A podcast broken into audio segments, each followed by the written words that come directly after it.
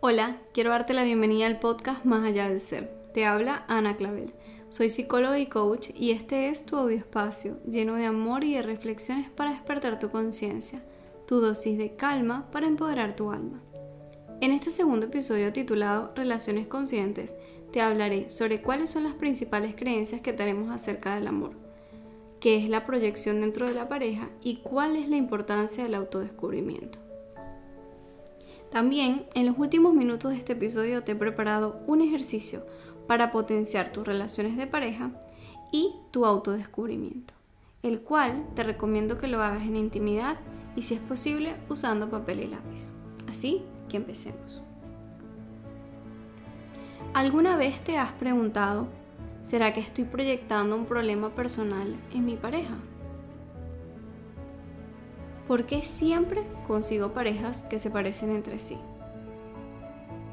¿Estaré repitiendo algún patrón familiar en mi relación de pareja?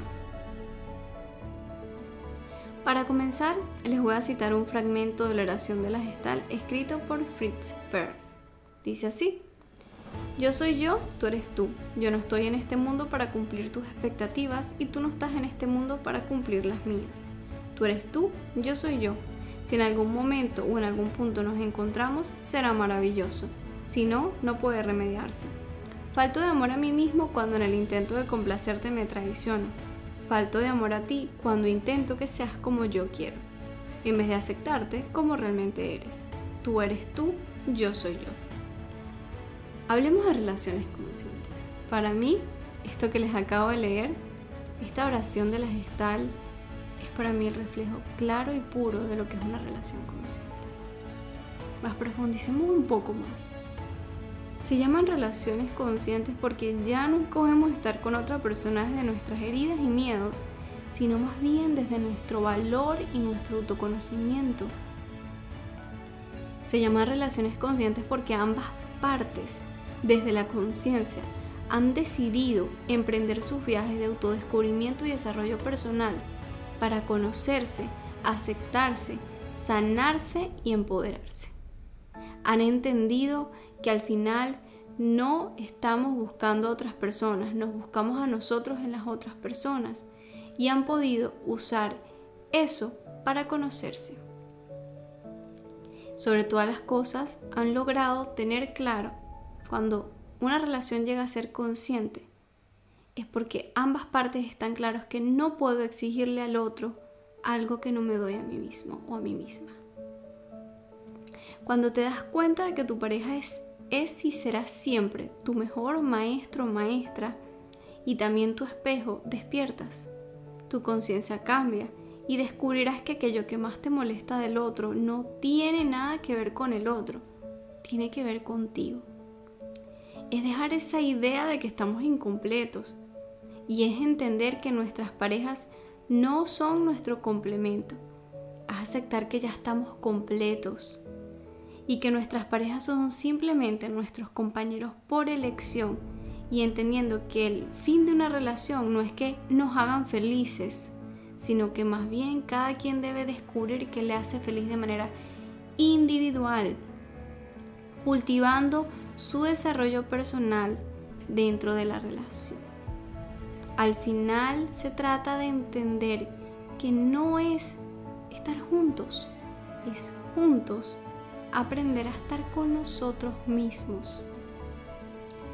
Hoy en día muchísimos de nosotros llegamos a relaciones con tantas creencias, como diríamos por ahí, con una mochila llena, con un backpack lleno de creencias muy arraigadas en nuestro inconsciente sobre lo que es el amor. Y hasta que no las hacemos conscientes no nos damos cuenta de que estas creencias guían nuestros comportamientos y expectativas dentro de nuestra relación de pareja. Y llegamos al punto que estamos exigiéndole cosas absurdas a la otra persona, absurdas, perdón, a la otra persona, cosas que realmente nos las estamos exigiendo a nosotros mismos. Más como no nos hemos podido reconocer, esa parte de nosotros se la pedimos a los demás. Cuando te das cuenta que estas creencias son culturales, que han sido aprendidas en casa, que han sido aprendidas en la dinámica que vimos que era una relación de pareja en casa, cómo era el amor entre nuestros padres o las figuras paternas que teníamos más cercanas, pudieron haber sido nuestros abuelos, nuestros tíos. Y es cuando haces consciente de que cultivar una relación en pro al desarrollo personal y el bienestar emocional es tener una relación no solo sana contigo mismo, sino con el otro. Porque al final todo empieza por ti. Por tanto, te quiero dejar algunas preguntas para indagar en cuáles son esas creencias que tienes en esa mochila que has traído a tu relación hoy en día o en la relación en la que estabas hasta hace poco. ¿Qué es el amor para ti? Tómate unos segundos y en silencio responde en tu conciencia. ¿Cuáles son tus expectativas de una relación? Si es posible, apúntalas y pregúntate de dónde vienen. Fueron información que tienes de tu cultura, de tu familia, de tus padres, de tus amigas, de tus tíos, de tus abuelos. ¿De dónde vienen? Pregúntate.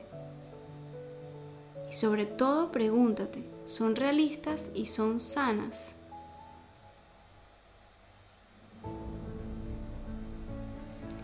¿Cuántas relaciones hoy en día han sido afectadas y destruidas porque hemos traído creencias que no son realistas ni sanas a nuestras relaciones de pareja? Creencias como si para estar con el otro tengo que minimizarme yo, no importa. Si para estar con el otro tengo que rechazarme mismo, no hay problema. Si amor es aceptar tres, cuatro infidelidades, yo estoy. Esas creencias absurdas que al final tienen una base en la autotraición y el autosaboteo, solo nos llevarán a la desconfianza de nosotros mismos, al alejarnos y rechazarnos a nosotros mismos y depender de la otra persona. Es empezar a reconocer que somos y siempre seremos responsables de cómo nos sentimos y de lo que necesitamos. Y que al final una buena relación de pareja empieza cuando tienes una buena relación contigo mismo, te conoces a profundidad y te aceptas y te respetas. Es descubrirte y conocerte constantemente en la otra persona y con la otra persona. Debido a que nacimos para vivir en compañía. Eso es normal y es natural. Si no lo quieres estar también, más es natural, ya que al final estos son nuestros mejores maestros y nuestros espejos. Sin nuestros maestros y esos espejos, olvidamos vernos a nosotros y dejamos de aprender de nosotros mismos. También existen las personas que aunque ahorita me estén escuchando y no tengas pareja, las mismas dinámicas que manejamos en una relación de pareja, a veces las manejamos en otras relaciones, con nuestras amistades, con nuestros compañeros, de, vida, de piso, de, de apartamento, con nuestros jefes o compañeros de trabajo, con familiares cercanos. Al final se trata de una dinámica de que como me relaciono conmigo, busco relacionarme con el otro. Si yo no me escucho y me respeto a mí mismo, voy a atraer a mi vida, voy a buscar personas que no me escuchen y no me respeten. Y eso es lo que voy ahora, la proyección. La proyección es empezar a entender que al final siempre estamos con nosotros mismos, siempre estamos con un espejo puro de nosotros. Siempre estaremos viendo lo que no queremos aceptar de nosotros. Cuando hablamos de la proyección es empezar a hacer conciencia de nosotros, de cómo está mi relación contigo mismo y en relación a eso que le estoy exigiendo al otro. Proyectarte es simplemente decirle a tu pareja, es que necesito que me seas fiel, más simplemente invertir el pensamiento y preguntarte, ¿te estás siendo tú fiel a ti mismo o a ti misma estando con una persona que no te es fiel? O preguntarte, si le exiges a tu pareja que te escuche o le pides que te escuche, te estás escuchando a ti mismo o a ti misma. Es permitirte darte cuenta de que al final aquello que no quieres escuchar de ti mismo, tu inconsciente lo va a gritar y lo va a poner claramente enfrente de ti. Haz conciencia en aquello que más te molesta de tu pareja y invierte ese pensamiento. Espejéalo, como dirían los coaches, hacia ti. Si mi pareja no me presta atención, ¿qué atención necesito prestarme yo para estar bien conmigo mismo? Y así, es empezar a hacer conciencia. Y para poder tener una proyección sana, no negativa, que es estar siempre viendo lo que no quieres ver en ti, lo ves en el otro, lo que no puedes aceptar en ti, lo pones en el otro. Está lo contrario, la proyección sana. Más adelante indagaré de eso en otro capítulo. Más, un pequeño resumen, la proyección sana es cuando ya tú te conoces a ti mismo, cuando has reconocido tus heridas de abandono, de abusos, de rechazos, de miedos, cuando reconoces tus heridas, cuando entiendes que no estás molesto con tu pareja, sino estás molesto contigo, usas a tu pareja desde el buen uso de la palabra, te das la oportunidad de hacer una proyección positiva de todo lo bueno que ves en tu pareja también está en ti. También te permites que cuando estés proyectando algo que no sea positivo, escuchas activamente y haces conciencia al momento. Decir, ah, estoy pidiendo atención, ok. ¿Cuánta atención me necesito dar hoy? Estoy pidiendo esto de mi pareja. ¿Realmente esto lo necesito yo? Y es hacer práctica de la autoindagación constante y de preguntarte cómo te sientes, qué necesitas y qué puedes empezar a hacer en ese exacto momento para satisfacer tus necesidades en vez de ponerlas afuera, en los demás. Y hablando de ponerlas afuera, en los demás, hablemos un poco de la codependencia y la dependencia, o viceversa, como prefieras llamar. Cuando hablamos de dependencia es una persona que depende del otro, y cuando hablamos de codependencia es una persona que dos personas perdón, que codependen de sí mismas. O sea, una, una pareja de dos, una persona depende del otro. Los patrones de codependencia son muchísimo más normales de lo que creemos, sobre todo en una sociedad donde se cultiva que si el gobierno, el clima, la economía está bien, tú estás bien. Eso quiere decir que enviamos un pensamiento inconsciente donde tus emociones y tu bienestar depende de un factor externo, cuando realmente no es así. Tu bienestar y tus emociones dependen de ti, no de los demás. Y esto, este pensamiento cultural nos lleva a que desde muy pequeños, de una forma muy inconsciente, empezamos a pensar que la responsabilidad de nuestro bienestar emocional recae en otros. También muchos hemos sido criados en hogares disfuncionales, con familias que tenían dinámicas emocionales poco saludables, las cuales simplemente aprendimos y repetimos. Y la codependencia o la dependencia tiene sus raíces en la autotradición y el abandono a nosotros mismos. Es buscar una fuente externa de afecto para sanar y librarnos de esos patrones de codependencia. Simplemente debemos tener una relación sana con nosotros mismos y entender que la relación más importante es la que tenemos con nosotros. Y a partir de ahí aprendernos a conocernos y honrar para conectar con nosotros mismos, honrar cada una de nuestras necesidades, satisfacerlas y respetarlas. Cuando estamos en una relación codependiente, generalmente es que ambas partes están exigiendo del otro lo que no se dan a sí mismos. Por tanto, para empezar a reflexionar en esa dependencia o codependencia, si sientes que estás parado o rozando alguna de esas partes, Simplemente pregúntate, ¿en la mayoría de las situaciones te responsabilizas de tus emociones o culpas a los demás? Es que mi jefe me hace sentir. Es que mi pareja me hace sentir mal, bien, así o de otra manera. Cámbialo por un yo me siento. En este trabajo yo me siento. Punto suspensivo. con mi pareja yo me siento mal, bien, triste, alegre, segura, insegura, etc. Pero es responsabilizarte. Cuando cambias esas dos palabras, esas dos palabras del me hace a yo me es completamente diferente porque te empoderas, te honras y te das cuenta de que solo tú puedes hacerte sentir. Que para que los demás te hagan sentir tú tienes que permitirles y darles tu permiso y empiezas también a hacerte responsable y a ganar seguridad en ti mismo. Así que cámbiese, me hacen sentir por yo me siento. Es empezar a poner límites en tus relaciones y empezar tú a respetar tus propios límites. Es empezar a escucharte y preguntarte qué sientes, qué necesitas y de lo que le estoy pidiendo al otro que me tengo que dar a mí mismo.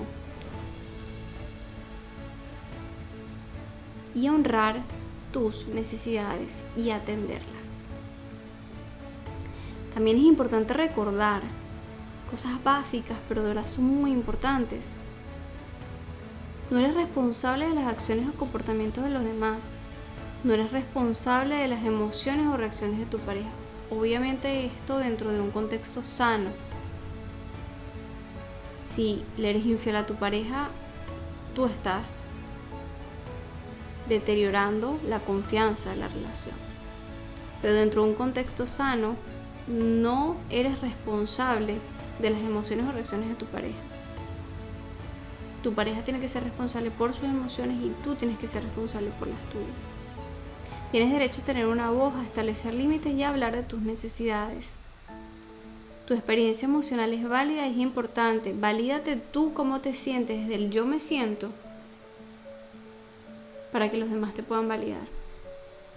Y tu compromiso principal es tener cuidado de ti mismo, de ti mismo. Siempre cuidar de ti y honrarte.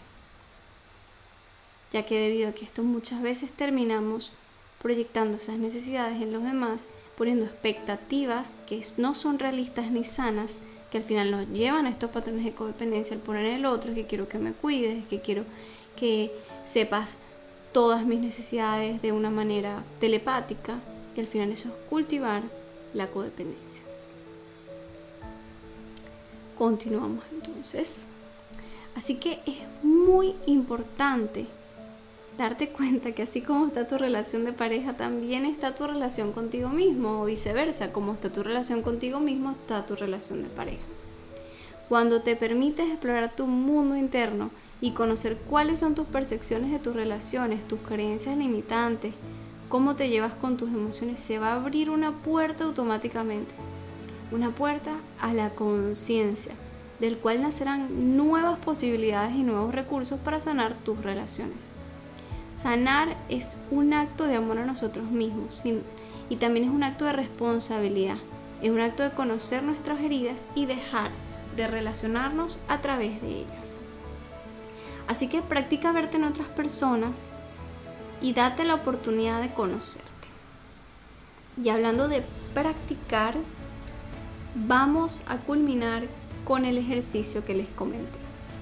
Así que, si has llegado hasta acá, respira profundamente, inhala y exhala. Toma papel y lápiz, preferiblemente hacerlo a mano para conectar esos sentidos y conectar con tu presencia y tu atención plena. Debido a que si lo haces en el móvil o en el celular o en el teléfono te puedes distraer. Crea un ambiente de introspección, en un lugar donde puedas estar solas, en intimidad contigo, y empieza a responder estas preguntas que te dejo acá. ¿Qué es para ti el amor? Trata de ir a lo que pensabas desde el amor, desde, desde que lo recuerdas. ¿Qué es para ti el amor? ¿Qué actos reflejan el amor para ti?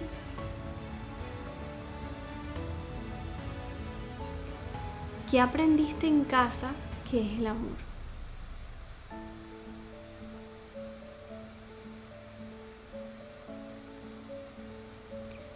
Los actos de amor que exiges a los demás, te los das a ti mismo.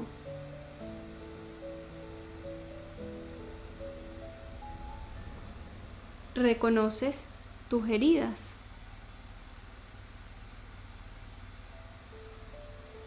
Conoces el impacto de tus heridas en tus relaciones. ¿Crees que mereces ser amada o amado? ¿Qué es lo más importante que crees que debes hacer hoy para amarte a ti mismo? Si te permites amarte, ¿qué posibilidades nacen hoy para ti y para tus futuras relaciones?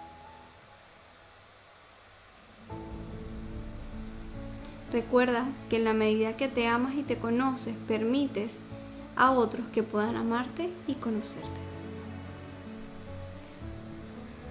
Por último, te quiero dejar con este pensamiento del psicólogo Carl Jung. Conocer tu propia oscuridad es el mejor método para lidiar con la oscuridad de las demás personas. Gracias por estar aquí. Espero que este episodio te haya podido ayudar a conocerte un poco mejor y a descubrir la extraordinaria persona que hay dentro de ti. Para más recursos y herramientas recuerda que me puedes encontrar en Instagram como arroba Ana Nos vemos el próximo miércoles Besos.